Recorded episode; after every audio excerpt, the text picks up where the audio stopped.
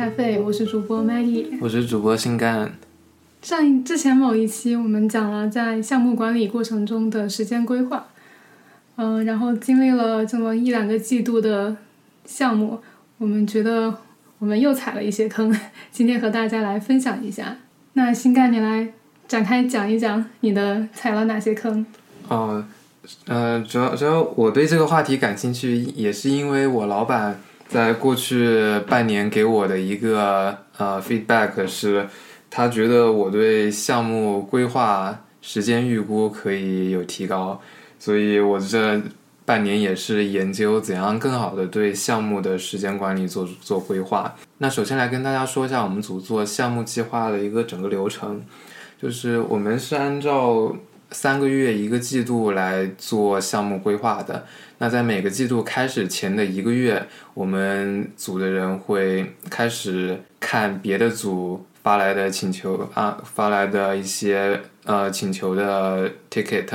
然后再加上我们组本身在整个大项目中计划的之后的一些准备做的一些事情，然后会根据重要性优先级来确定一下组里的每个人下个季度会做哪些的项目，然后呃每个项目一般都会有一个预估的交付日期。呃，那我过去几个季度所尝试做出的改变是，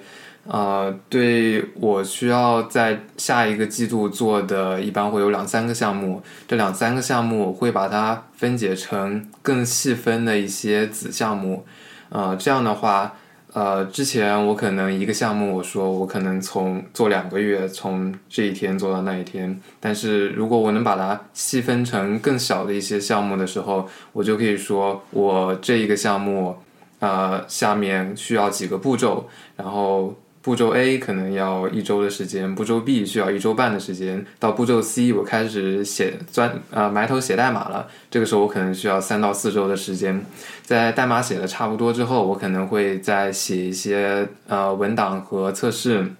可能又需要一两周。然后在呃写文档和测试的时候，我可能呃就去和合作的组需要。呃，交流说我这个功能写差不多了之后，我可能需要跟你们合作，把这个功能给 launch 出来。呃，在之后的 launch 需要有一整套的 ramp 的一个流程。呃，当我能把这个项目分解成细小的一个个步骤的时候，整个时间的把握也会更加的准确。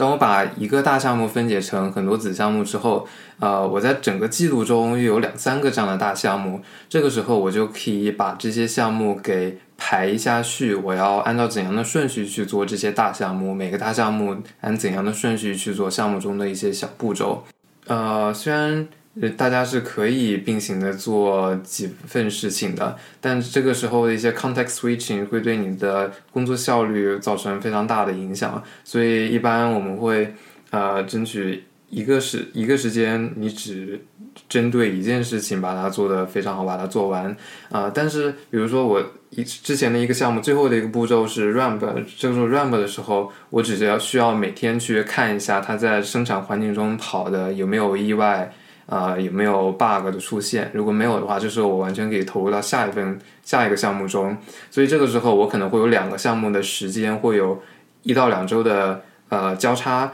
但这个交叉我会解释清楚，因为这个时候我是在 ramp 前一个项目，然后下一个项目我可以开始做一些别的事情。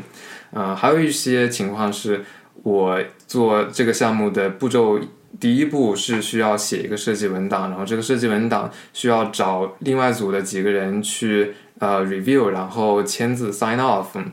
在等他们 review，对他们的评论做出回复的时候，这个时候我也是可以有时间去做别的一些写代码的工作的。所以我把这些呃时间错开，这个时候就算我的项目时间有交叉，我也可以跟我的老板和 tech lead 去解释为什么呃这个时间会有交叉，为什么我觉得这个时间。线这个时间的预估是有道理的，啊，还有一个附加的好处是，当我前一个项目如果有延误、有意外出现、时间要延误的时候，这个时候我们也还可以很轻松的把后面一个项目直接往后推相应的延误的时间，这样子老板也知道我这个季度所有的项目完成可能需要延误多少时间，这对他们。作为项目管理的角度来说，他们的时间的管理也会更加的舒服。好，那听上去你一个季度有好几个项目要做，那通常你是怎么样确定这些项目的先后顺序呢？嗯，在呃，在确定项目先后顺序的时候，呃，有有很多因素你要考虑，呃，比如啊，在确定项目先后顺序的时候，有很多因素要考虑，你要考虑这个项目的重要性。啊，这个项目有没有一些要交付的时间？别的组可能会告诉你，我希望这个时间之前，我这个功能我可以用。啊，这个时候你的你和你的老板也要就要确定，在这个时间之前，这个项目要完成。然后你还要考虑这个项目的呃不确定性，越有不确定的项目，你就要越早的开始。呃，这样的话，如果不确定的时间过长，你可以对后面的你可以。呃，尽早做出调整，或者你把这个项目的 scope 给它减小一些。我原来打算做 A、B、C 三个 feature，我现在只做 A、B 两个 feature，C feature 因为呃发现不能做，我就把它砍掉。这些都是越早和别人告诉别人越好的。然后还要考虑呃组与组之间的依赖，如果有的项目我的。一个步骤是要写一个设计文档，要别的组的人过目签字。那我如果越早开始，我越早发给别人，那呃，这个时候我要我我我就可以更好的控制别人 review 花要花多少时间，包括别人 review 如果发现问题，那我去呃修改这个设计文档去解决这些问题花的时间也会更有把握。嗯，然后还。然后再之后的，再之后是因为我过去两个 quarter 做项目，开始需要在生产环境中 ramp ramp up，然后整个 ramp up，啊，要一步一步花多少时间，我之前也是踩了不少坑。我给大家解释一下什么是 ramp up。我们在发布一个 launch 的过程中，我们并不是要。从零百分之零的 traffic 马上发布给所有的用户，这样子是如果有一个 bug 的话，可能会所有用户都会用都会可能手机都会 crash 或者出现非常严重的问题。所以我们的 ramp up 过程中一般都是由一个 experiment flag 来控制的。然后首先是从百分之零的 traffic，然后到百分之一。好，在这个百分之一的时候，我们这边需要要走一个。叫做 launch review 的过程，这个过程就是你会写一个正式的文档，文档里面你要分析这些数数据，呃，为什么这个 launch 是合理的，它有没有带来什么正面的影响，比如说带来了 revenue 的增加，或者说这个后后端的 latency 的减少，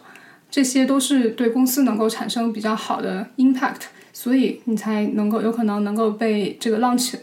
launch review 批准。在此之后，当被批准了之后，你就可以。我们一般的流程是，对于比较小的 launch，你可以从百分之一到百分之十，然后再到百分之一百，可能是大概一个星期的过程就能够 launch 了。然后对于更加大一点的 launch 呢，你可能从百分之一 ramp up 到百分之五，然后观察一个星期，然后再就是到百分之十，然后这段时间可能会让你再观察更久的时间。就是比如说举个例子，就像在 YouTube 的视频中插入一个广告。嗯，这是一个非常大的 launch，大家用户从来以前从来没有见到过广告。当他们首先看到广告的时候，可能会产生各种各样的反应。一般产品组一呃，一般做产品的 PM，他们可能会做一些市场调研，然后确认这个加广告不会对这个用户们产生非常消极的影响，然后它对公司的这个正面影响是更大的。所以我们再会慢慢的发布这个功能，可能再花。一个月的时间，然后 launch 到百分之百。嗯，然后啊，还有重要的是，launch 完之后也要有一个 ticket，你要把之前的 experiment flag 给清除掉，不然你的代码库会非常的乱七八糟的。这个也是很多人经常忘掉的，然后之后也弄出不少事，也弄出不少麻烦的 refactoring。是的，对，我们的代码库里面就有很多很多的这个 experiment flags 没有没有被清理掉，有一些 flag 就就没有人管了，就不管它浪有有些 flag 根本就没有 launch，但是大家也都不管它了，所以就造成代码有时候很难懂。嗯，A/B testing 以后可以之后再做一期，Google 和 LinkedIn 都是呃 A/B testing 做的非常多的公司。对。啊，我们再说一下啊，刚刚就是一个。呃，你在一个组里一个大项目，然后去做正式的季度规划的一个整个流程。啊，那之后我们再来说一下，当别的组的人呃临时在 Slack 上问你，哦，我们要合作一个东西，或者我们要做一个东西，大概需要多少时间？你来怎么回答？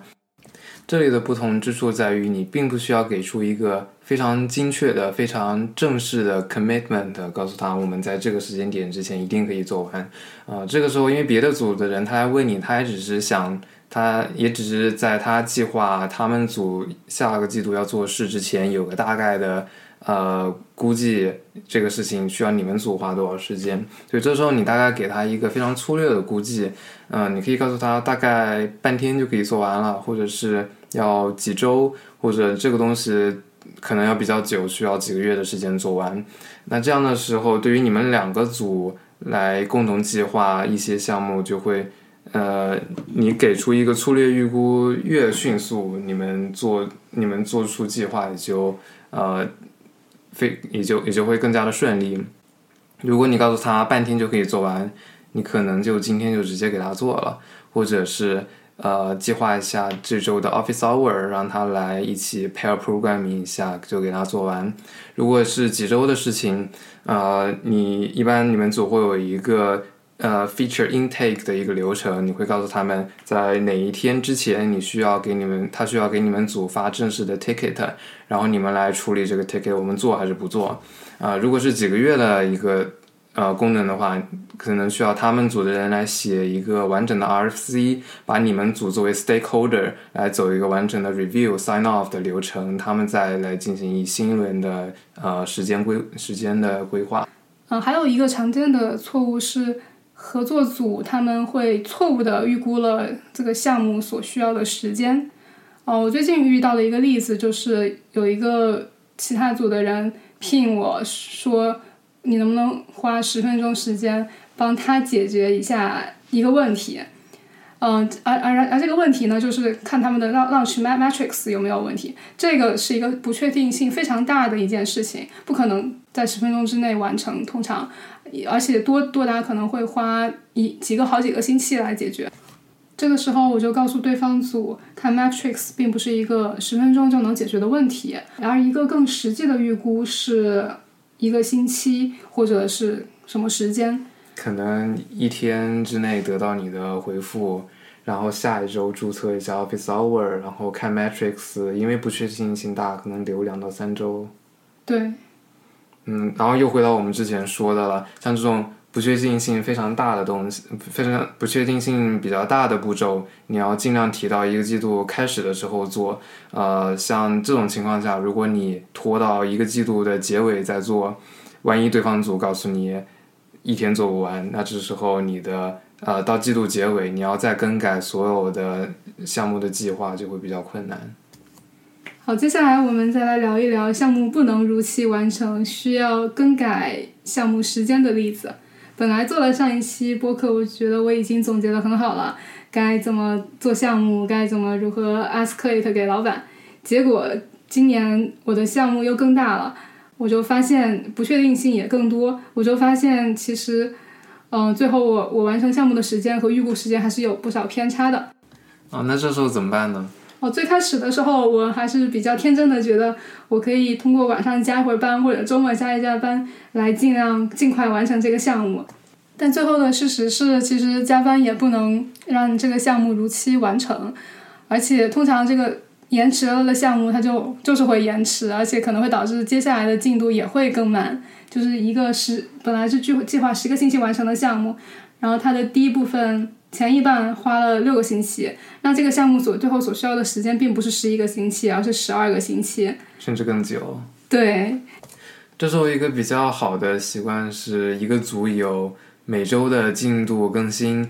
这样子的话，当你开始意识到这个项目也需要延迟做不完的时候，你就可以及时的跟你的上级汇报，来修改你们预估的时间，或者是更改这个项目的 scope，来砍掉一些做不完的东西。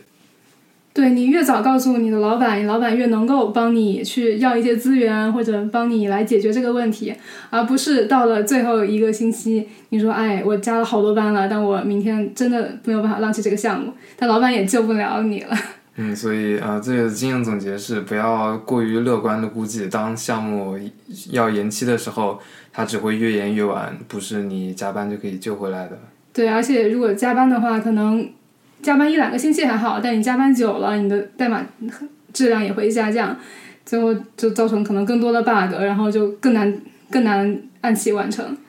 嗯，呃，我踩了一个，可能我上个季度也有一个项目更改了预计。呃，预期，呃，这个背景是我做我做一个 feature，但是我一开始忘记忘记记录，我需要写一些呃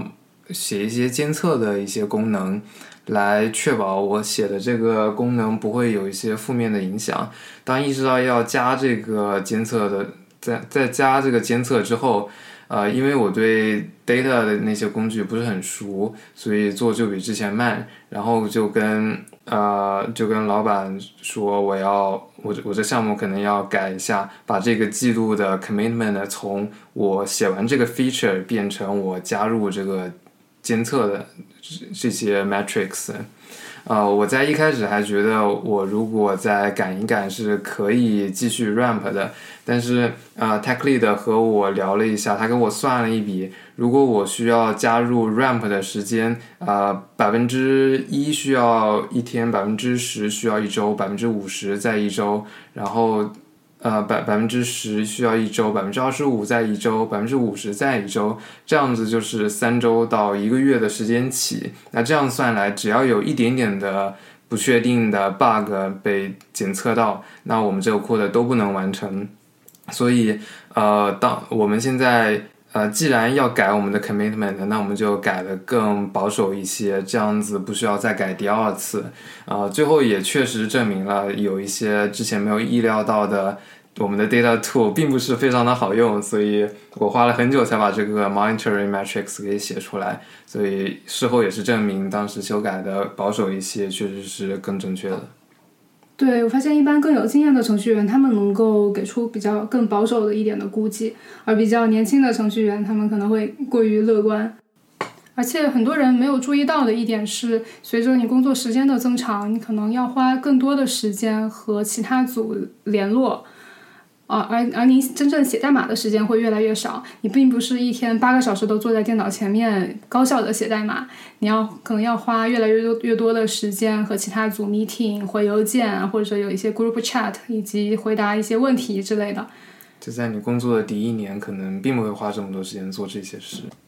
对，好，那我们今天就聊到这里了，谢谢大家。